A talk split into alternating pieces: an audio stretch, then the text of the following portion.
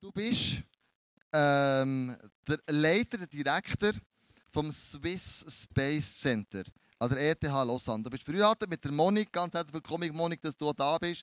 So cool.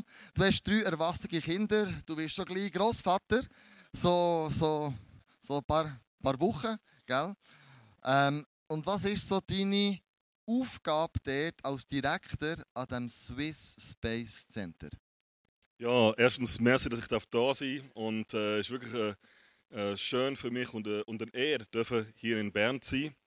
Ähm, meine Aufgabe am Swiss Space Center von der ETH Lausanne ist die Koordination von der Raumfahrtaktivitäten in der Schweiz.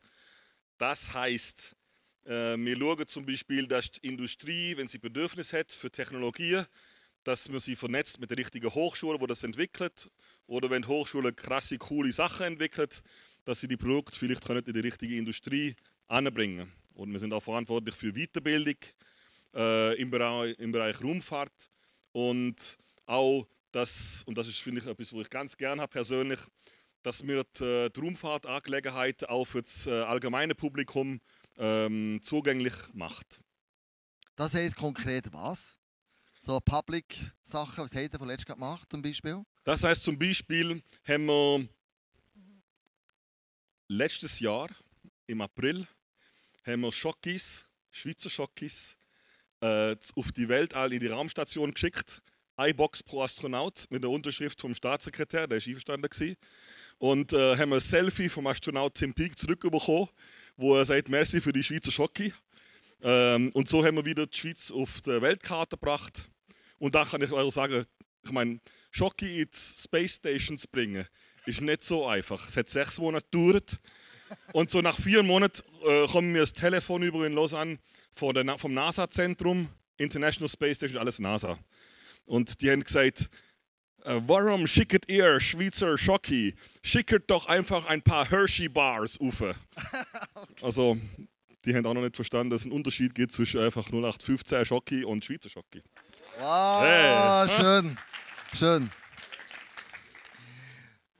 Zu dir ist noch zu sagen, du bist aktiver Part vom ISF Lausanne. Du machst mit deiner Frau Community Pastors. Dein, Sohn, äh, dein Schwiegersohn leitet ISF Lausanne. Deine Tochter ist seine Frau. Und ähm, es ist einfach logisch, gell? Aber wir einsteigen, so Wissenschaft versus Glauben, so cool, dass du da bist, du weißt extrem viel. Ähm, und meine erste Frage ist: Big Bang. Gibt es das überhaupt? Also, was ist deiner Meinung nach, oder wie ist deiner Meinung nach das Universum, wo wir drinnen leben, entstanden? Pow, wow. Okay, Big Bang ist so eine schwierige Sache. Aber in der Wissenschaft definiert man eigentlich zuerst, wovon man überhaupt redet. Einfach, dass es einfach klar ist für alle. Und ähm, mal schauen, ob ich das anbringe. Also, vielleicht ein bisschen dunkel und die erste Folie. Das wäre jetzt äh, das Bild von der Erde aus Sicht von der International Space Station. Man sieht Sonnenflügel. Unten ist die Erde mit der Atmosphäre, die ungefähr 100 Kilometer dick ist. Die obere Schicht des Night Glow, sieht man da so die, die grün-gelbe Schicht. Und ungefähr vertikal im Hintergrund ist Milchstraße. Das heißt, das ist die Galaxie, in der die Erde und Sonnensystem ist. Okay, soweit? Gut. Nächstes Bild. Also, das ist der Mond. Gibt es auch in Bern, habe ich gehört, wenn es keinen Nebel hat von der Aare. Aber heute ist, glaube ich, kein Problem. Äh, das wäre jetzt der Vollmond. Ähm, und da haben wir unten links innen gezeichnet ein Viereck, da XDF. Das ist, äh, um das nächste Bild nachher zu erklären. Voilà. Also aus dem Viereck von der Größe, die ich vorhin gezeigt habe, jetzt nicht gerade neben dem Mond, aber auf der anderen Seite, wo es dunkel ist, wenn man dort während 50 Tagen anschaut, mit einem Teleskop, und das wäre jetzt das Hubble-Teleskop, was auf 800 Kilometer im All äh, schwebt, sieht man auf dem Bild schön farbige äh, äh, Flecken. Das ist übrigens kein unscharfes Bild, aber alles, was man da so ein bisschen unscharf sieht, das sind einzelne Galaxien. Also, auf dem Bild hat es ungefähr 10.000 Galaxien. Jetzt sehen Sie unten das Viereck? Ja, die Technik hier also im ICF Bern, also puh, super. Ein Applaus auch für die Leute, also die machen das also krass. Also wenn irgendeiner von euch mal ins Weltall wird, so Astronaut werden, okay. Also wenn man jetzt das, das kleine Viereck ähm, ausbreitet, links und rechts, und dann die ganze Kugel vom Himmel abdeckt, könnt ihr euch das vorstellen? Mhm. Also in dem Viereck hat es 10.000 Galaxien drin. Wenn man das jetzt im ganzen Universum anschaut, ist im sichtbaren Universum 2 Trillionen Galaxien sichtlich. Das ist 2 und 12 Nullen. Viel. Also sehr viel. Jetzt in der Milchstraße, also, merci, in der Milchstraße, also unsere ähm, Galaxie, hat es 300 Milliarden Sterne. Okay? Das heißt also zusammen, wenn man das äh, multipliziert mit den 2 Trillionen, also 2 und 12 Nullen hinter dran, Anzahl Galaxien, gibt es ungefähr 10 hoch 22, extrem viel Sternensystem im sichtbaren Weltall und ich weiß nicht wie viele Planeten, weil die kann man nicht sehen. Also wenn man sieht nur die Sterne, die Planeten, es sei denn, die, die ziemlich näher an der Sonne sind und näher an uns, haben kein eigenes Licht und deshalb sieht man sie nicht. Okay. Es ist, ist viel, sehr, sehr viel Sterne. Jetzt, und die Frage, ich komme noch dazu. Also, im 2012 hat die Schweiz eine Trillion Joule, Joule ist Energie wie Kilowatt, Watt und so. Ja? Also 1 und 12 Nullen Joule verbraucht an Energie. Schweiz, alles. Ja? Das ist easy. Im gleichen Jahr oder im 2013 hat die Welt 10 hoch 20, also mit 20 Nullen Joule verbraucht. Okay? Soweit? Das ist äh, Energieverbrauch von der Welt in einem Standardjahr. Jetzt festheben das gesamte sichtbare Universum, wenn man das misst, wie viel hat es da Energie, gibt es sehr viel, sehr viel, sehr viel, sehr viel. Also ich kann das nicht sagen, es gibt eine Zahl, die ist so groß. Es hat nämlich 70 Nullen hinter dran. Okay? Ja, zwei zurück. So. Das ist mit, mit 70 Nullen. Das ist die Gesamtenergie vom sichtbaren Universum. Okay?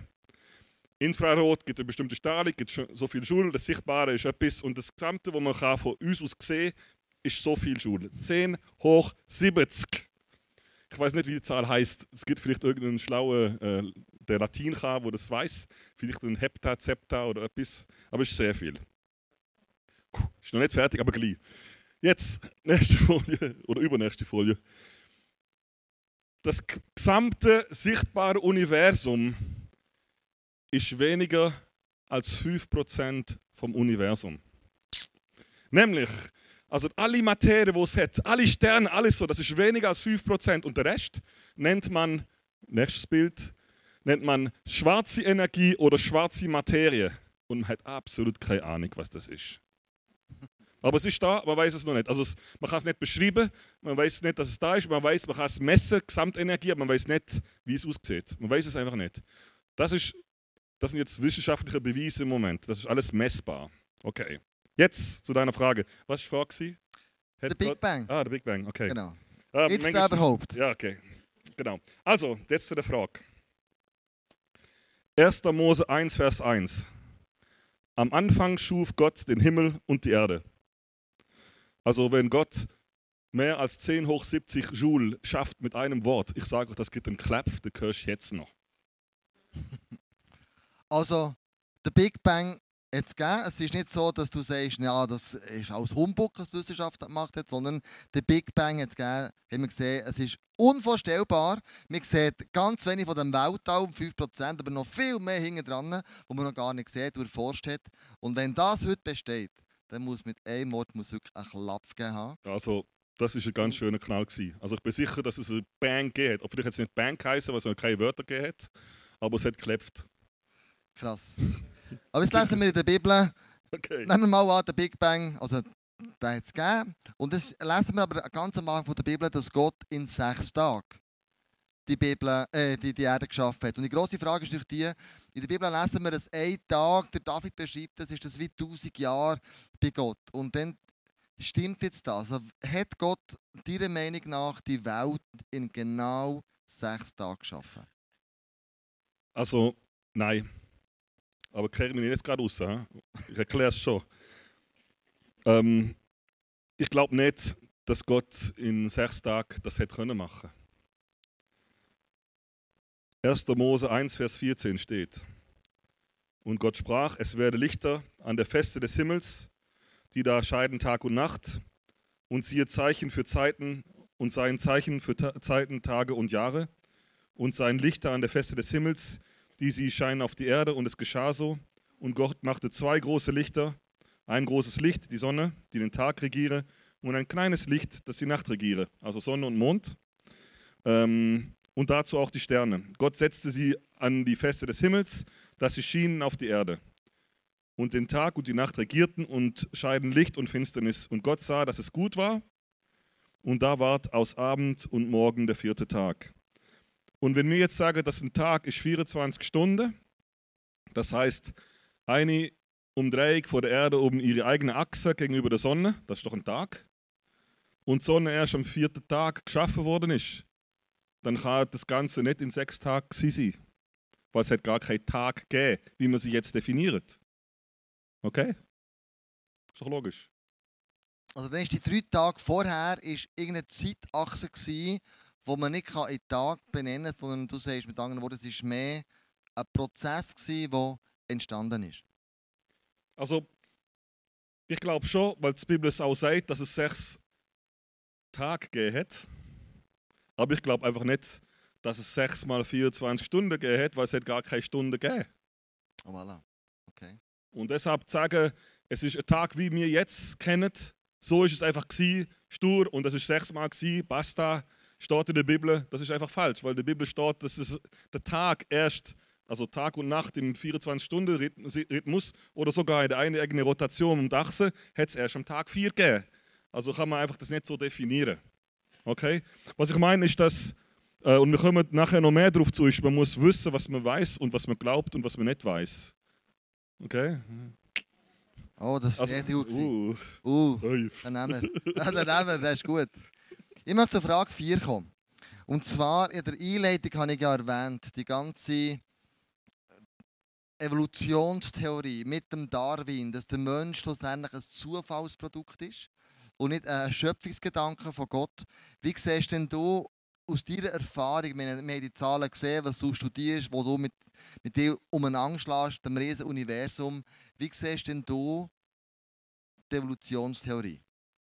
Gibt es Einzeller, wie ist das Leben effektiv entstanden? Hat da eine göttliche Hand mitgeschafft oder nach Darwin ist es irgendwie hat ein Blitz in einen Tümpel eingeschlagen und dann hat es irgendwie ein Leben daraus gegeben?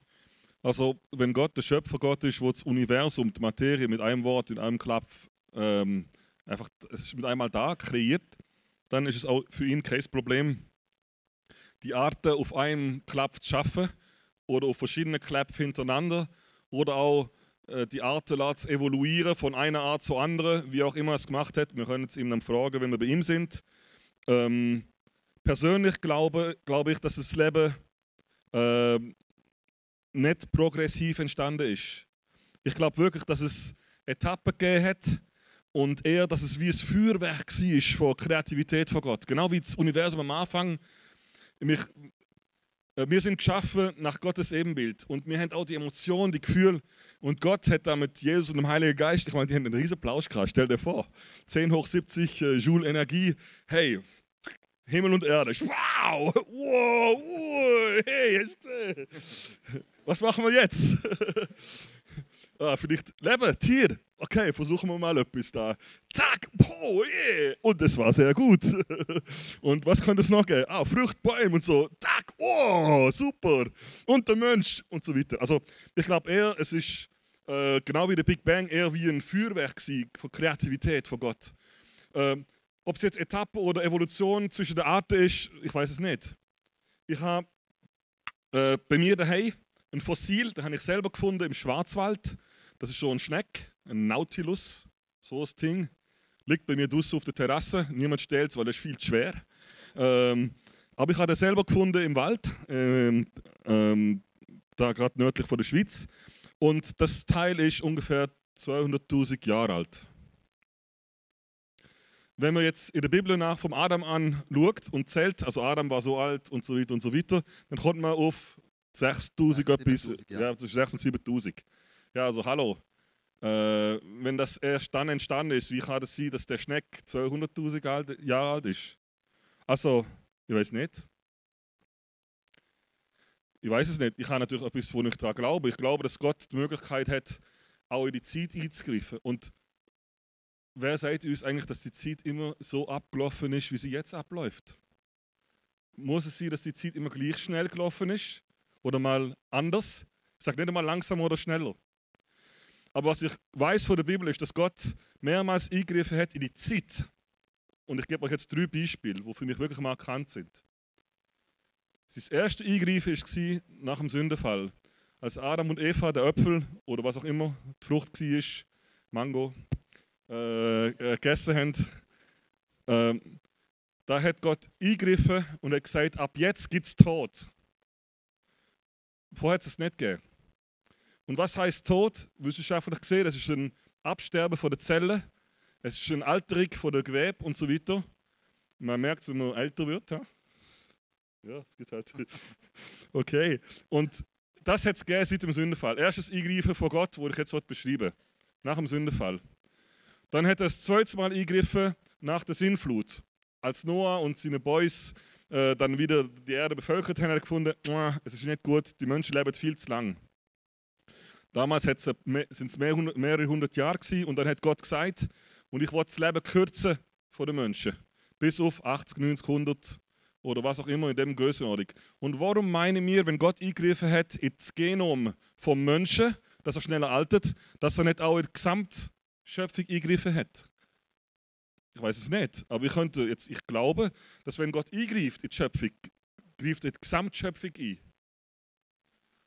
Aber das wissen wir alles nicht, das sind nur Vermutungen.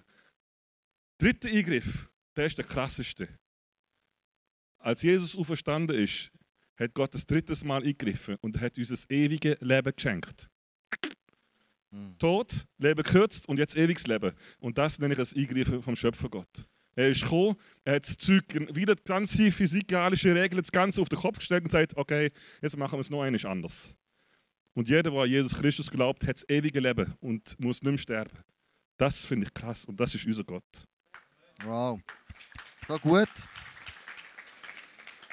Beim 1. Thessaloniker 5,21 steht ja, prüft alles und behaltet das Gute. Was ist jetzt das Gute, das nicht so behalten von dem, was du erzählt hast? Was ist nicht das Richtige, sondern das Gute? Weil richtig hast du selber gesagt, wissen wir nicht. Es gibt eine Zeit, wo wir wissen, wie Gott das eingegriffen, wie Gott das verlängert. Wir lesen die Bibel mal die Sonne ein paar Stunden länger stehen und dann hat ein bisschen Verwirrung gegeben, oder hat Gott auch eingegriffen. Aber was ist das Gute, das wir so behalten? Was denkst du? Ich glaube, das ist ein ganz wichtiger Vers. Und das gibt auch äh, ein Stück weit Rechenschaft für die Wissenschaft. Ähm, eben, es steht da, prüft alles erstmal. Prüft. Das heißt, gang, gang wirklich mit dem Verstand dahinter und check's ab. Und dann behalte das Gute und eben steht eben nicht, behalte das Richtige oder was du für richtig haltest, aber das Gute. Und für mich ist das Gute das, was erbauend ist. Das, was das Leben fördert. Das, was dir hilft. Das, was dem Nachbar hilft, wenn er im Schlamassel ist, wenn er kein Geld mehr hat, wenn er ein Problem hat. Das ist das, was zählt. Und in dem Sinn, wenn man es nicht weiß, wenn wir große wissenschaftliche Debatten haben, vielleicht hat man eine Erklärung, das kann sein, aber vielleicht hat man keine. Und wenn man keine hat, dann muss man es nicht behalten, dann kann man es auch stehen. Man muss es nicht immer darauf bohren und weiter darauf äh, eingehen. Wir haben ein, ein, gro ein grosses Problem in der Kirche seit vielen Jahren, ist, dass, wenn wir etwas nicht verstehen, haben wir oft gesagt, ah, das ist Gott. Das ist jetzt heilig, das ist Gott, das ist etwas. Und so haben wir aus Gott einen Gott der Lücke gemacht. Ein Lückengott. Das Problem ist, wenn die Wissenschaft die Lücke erklärt, dann braucht es Gott nicht mehr. Und das krasseste Beispiel ist Galileo. mich damals hat, haben alle geglaubt, die, die Erde ist das Zentrum vom Universum. Also alles ist um die Erde gebaut worden. Und er hat gesagt, Guys, ich habe gemessen, aber eigentlich ist die Sonne Mitte vom Sonnensystem. Oh, da haben sie ihn fast voll verbrennen und so. Der hat sich zurückziehen, ist aus der Kille rausgekickt worden. Hat dann gesagt, nein, nein, nein, das stimmt nicht. Und übrigens haben sie auch gesagt, dass die Erde flach ist damals. Und äh, es ist klar, wo dann die erste Person mal um die Welt umgegangen ist, dann hat er gesagt, ja, look, ist falsch, was die Kille sagt. Also gibt es keinen Gott. Ganz krass ist, das, ist die Geschichte von ähm, Juri Gagarin, der erste äh, Kosmonaut von den Russen. Er ist ähm, vor, äh, vor vielen Jahren einig um, um, um, um, um die Erde und ist wirklich der Erste, der draußen war. Dann hat er in Holland an einem Kongress mal gesagt, ähm, ich bin da oben, also das ist der Kalte Krieg, äh, Kommunisten gegen den Rest der Welt und so weiter. Und er hat gesagt, ich bin da oben, ich habe rausgeschaut aus dem Fenster und habe gesehen, es gibt keinen Gott. Ja klar. Ja, weil Gott ist im Himmel über der Wolke und da ist nichts. Er ist nämlich über dem Weltall. Gewesen. Dann hat einer am Saal gerufen, hat die Tür aufgemacht, hast ihn gerade getroffen.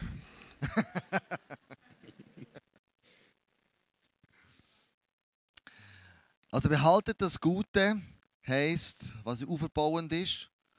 Und meine Frage die ist jetzt, du weißt sehr viel, du bist sehr belesen, du hast ein riesen Wissen wenn du so solche Sachen jetzt siehst, so die persönlich mit deinen beruflichen Erkenntnissen, die du hast, auseinandersetzen, steht da plötzlich ein Widerspruch zwischen dem, was du entdeckst, was du siehst, mit dem Glauben? Also allgemein geht es für mich in der, in der Diskussion, ich würde mir bereit, Leben zu bringen und einfach die Leute zu erbauen, wie ich gesagt habe. Und ähm, wenn ich jetzt im Beruf Erkenntnis mache, zum Beispiel, wo ich die Bilder gesehen habe vom Universum, dann habe ich mich gefragt, ja, und was ist denn Energie? Und dann habe ich das zusammengerechnet, googelt und so und habe gedacht, wow, also ist schon gleich ziemlich groß. Ich bin eigentlich nicht Physiker, ich bin Ingenieur. Also von dem her, äh, wenn man von Schule und Energie redet, ist es viel näher an meinem Herz, an dem, was ich verstehe. Ähm, aber eigentlich zieht es mich viel näher zu Gott, anstatt mich entfernen, weil ich sehe, dass das Weltall ist so riesengroß, das Universum ist so riesengroß und gleich habe ich eine persönliche Beziehung mit dem Gott, wo das geschaffen hat. Hey, wir haben alle vorhin gesungen, dir gehört alle Macht. Ich glaube, wir wissen meistens gar nicht, was das heißt. Ich meine, alle Macht ist viel mehr als 10 hoch 70, nicht 17, 70 Joule. Das ist Macht, Power, Real Power. Stell dir vor, es gibt auch das Lied The Same Power that created the universe oder created the earth lives in me. Also die gleiche Macht, wo das Universum geschaffen hat, lebt in mir. Wow. Also mich bringt solche Sachen und wenn ich es nicht verstehe, dann finde ich, wow Gott, du bist also groß. Und manchmal tut es meine äh, Neugier reizen, dass ich dem nachgegangen und schaue, was ist es denn und wo kommt es her? Weiß man schon, hat es jemand herausgefunden? Und manchmal gibt es halt Sachen, die man noch nicht weiß.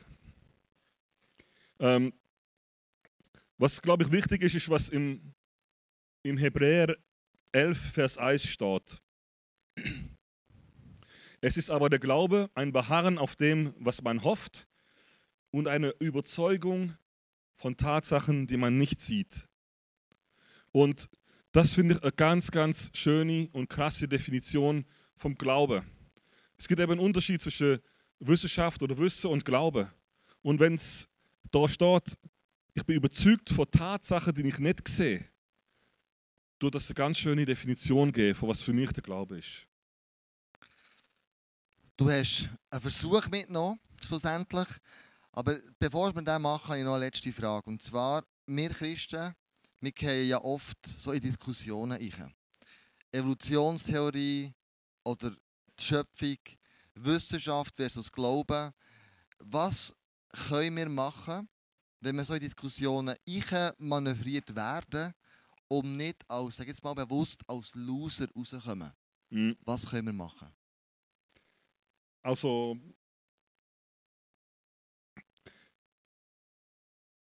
es ist wichtig zu unterscheiden zwischen dem, was man weiß und dem, was man glaubt. Und schon mal zu erkennen, dass es einen Unterschied gibt zwischen Wissen und Glauben. Ähm, Ah, ich glaube, wir, wir machen gerade mal ein bisschen Physik hier jetzt. Also, ja, ein bisschen Platz machen. Wenn ich jetzt den Ping-Pong-Ball loslasse, was passiert? Der runter. Okay. Äh, weißt du das oder glaubst du das? Ich weiß es. Ah, ah. Ist falsch. Du kannst es doch nicht wissen, ist doch nicht passiert. Okay. Okay? Ist der Ping-Pong-Ball runtergefallen oder nicht in der Vergangenheit? Ja, das ist runtergefallen. Ja, er ist runtergefallen. Also jetzt kannst du es wissen. Etwas, was geschehen ist, kann man wissen. Okay? Jetzt muss man mich nur die Umstände ein bisschen ändern. Es- Ich liebe Murphys Gesetz. Und der Ping-Pong-Ball fällt nicht in den Boden. Auch wenn ich ihn loslasse, gell? Und da hat es no strings attached hier. Also. Und das ist eben der Unterschied. Das ist eben der Unterschied zwischen Wissen und Glauben. Du kannst sagen, ich habe schon gesehen, wie der Ping-Pong-Ball 10.000 Mal runtergefallen ist. Deshalb vermute ich mit einer sehr hohen Wahrscheinlichkeit, dass mit der Erdanziehungskraft und so weiter, dass er wieder das nächste Mal runterfällt. Also ich glaube sehr fest daran, dass der Ping-Pong-Ball runterfällt. Okay? Und das ist der Unterschied zwischen Wissen und Glauben. Wenn ich denke, was Gott in meinem Leben gemacht hat, gestern, vorgestern, letzte Woche, und ich weiß das, weil ich es in meinem Leben erlebt, dann kann ich glauben, dass er heute, morgen und übermorgen auch da ist. Und dass es der gleiche Gott ist, weil er es versprochen und verheißen. Ich kann es nicht wissen, weil es ist noch nicht passiert. Ich kann es nur glauben. Und das nur Glauben ist nicht schwach. Und darum geht es auch in der Wissenschaft. Und wenn ich jetzt eine Diskussion habe mit jemandem und konfrontiert werde mit dem und er sagt, ja, was meinst du eigentlich? Glaubst du, weißt es oder so? Das einfache Experiment da, das ist klar, verständlich. Was ist Wissen und was ist Glaube? Und wenn jetzt jemand etwas sagt von der Wissenschaft und du hast keine Ahnung, was er erzählt, dann lass es stehen. Da kannst du ihm glauben oder nicht. Aber ist nicht wichtig. Aber du kannst dann nicht einfach den Rücken drehen, weggehen, aber du kannst sagen, was du erlebt hast und warum du es glaubst. Und so kannst du ein Zeugnis geben. Und du kannst auch sagen, ja, und ich verstehe nicht die, die Physik. Ich weiß nicht, heute Morgen ist einer gekommen, hat gefragt, "Ah, und was ist vor dem Big Bang ich weiß es nicht. Ich habe kein Problem damit. Vielleicht, könnte, vielleicht tut die Wissenschaft eigentlich herausfinden, dass es etwas gegeben hat vor dem Big Bang. Ja, kann sein. Aber bis zu dem Zeitpunkt, wo man es weiß, kann man es nur glauben. Und ich glaube an einen Schöpfergott. Ich glaube, dass Gott, wenn er spricht, dass es einen Knall gibt. Und dass Gott so groß ist und mächtig. Und dass Gott sich auch für mich persönlich interessiert. Ganz, ganz im Kleinen, im kleinsten Detail. Und heute Nachmittag haben wir gerade das kleine Detail Wunder erlebt. Wir sind im Resti. Dann haben wir heim, äh, heimgehen, also heim zum Klöser. Und kommt mit dem Auto an, kein Autoschlüssel. Schon noch blöd, mit Gästen und so.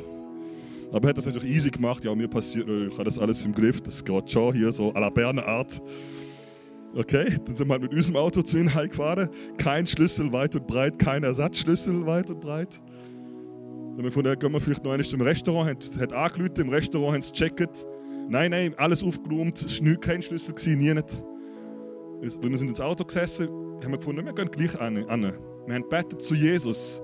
Jesus, Schöpfer vom Universum, der alles weiß. Wir sind angegangen, die Bediensteten haben immer noch gesagt, es ist nichts da, wir haben geschaut, geschaut. Wir sind hingelaufen zum Tisch, das Ding ist einfach da gelegen. Haben es können nehmen. Halleluja. Amen. Also wie krass ist es, dass ein riesiger Gott, der das Universum geschaffen hat, sich kümmert um meinen Autoschlüssel. Ist nicht gewaltig. Also danke vielmals, dass du bist da warst, dass du uns in deine Materie eingeführt hast. Für mich löst es ein Staunen aus. Ein Staunen, dass Gott das Universum gemacht hat, dass er seine Hand im Spiel hatte, dass er aber auch ganz persönlich an mir interessiert ist und dass er möchte, dass ich ein Zeugnis abgeben kann in dieser Welt, was ich glaube und was er in mir schon alles bewirkt hat. Volker, ich möchte bitten, dass du mit uns allen bettest, weil ähm, du bist ein Mann der Weisheit. Du weißt sehr viel, du bist studiert und ähm, du glaubst immer noch an Gott, obwohl du so viel weißt und das fasziniert mich. Von dir können wir nur lernen. Merci, du bist da gewesen. Bete du mit uns. Stimmen wir alle zusammen auf und geben wir dem Gott alle Ehre, der das Universum geschaffen hat, mit all den No hinten dran. Wir denken, wow, wie crazy ist denn das? Ja, Vater, Jesus, Heiliger Geist, danke, dass du uns liebst. Danke, dass du eingegriffen hast ins Universum. Und danke, dass du wirklich mit Jesus die Lösung gegeben hast zum großen Problem, dass wir dürfen ewiges Leben haben. Und dann haben wir auch genug Zeit, das alles zu verstehen. Und wir werden dich preisen und ich wollte dich bitten, komm du jetzt auf das ICF Bern, auf die, auf die Locations, in jeder einzelnes Herz und du dich offenbaren als der Schöpfergott, der Allmächtige, der das gesamte Universum in der Hand hat, der liebende Vater, der liebende Jesus, der tröste Heilige Geist, der Freund, wo in der Nähe, wo gerade da ist. Und du dich offenbaren als der, der uns nie im Stich lässt. Und ich tue euch segnen in seinem, in seinem fantastischen Namen, im Namen von Jesus.